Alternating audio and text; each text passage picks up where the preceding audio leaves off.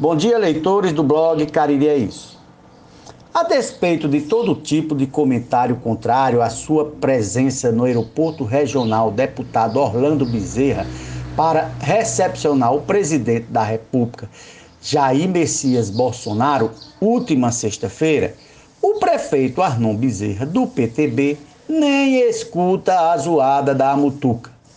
Como chefe do Poder Executivo Juazeirense, Arnon Bezerra se sentiu na obrigação de estar lá para recepcionar o primeiro mandatário da nação, que aqui aterrissou para uma missão magnânima que foi a inauguração da transposição das águas do Rio São Francisco no trecho Penaforte-Jati. Arnon também fez questão de afirmar que sempre esteve recebendo em sua cidade, seja na qualidade de prefeito ou quando deputado federal, todos os mandatários da nação que passaram por aqui para inspecionar ou inaugurar trechos desta obra.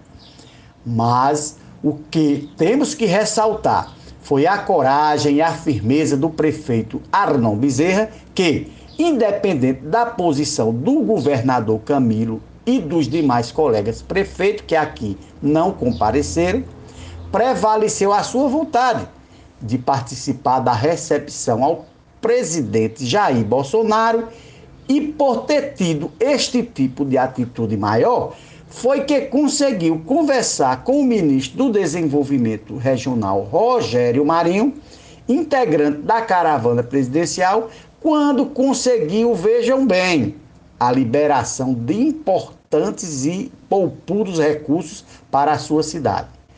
O prefeito Arnon Bezerra em conversa telefônica com este colunista hoje pela manhã, esclareceu que todos os que eles conhecem sabem de sua boa educação política e não seria agora que iria cometer a descortesia de não receber o presidente Bolsonaro.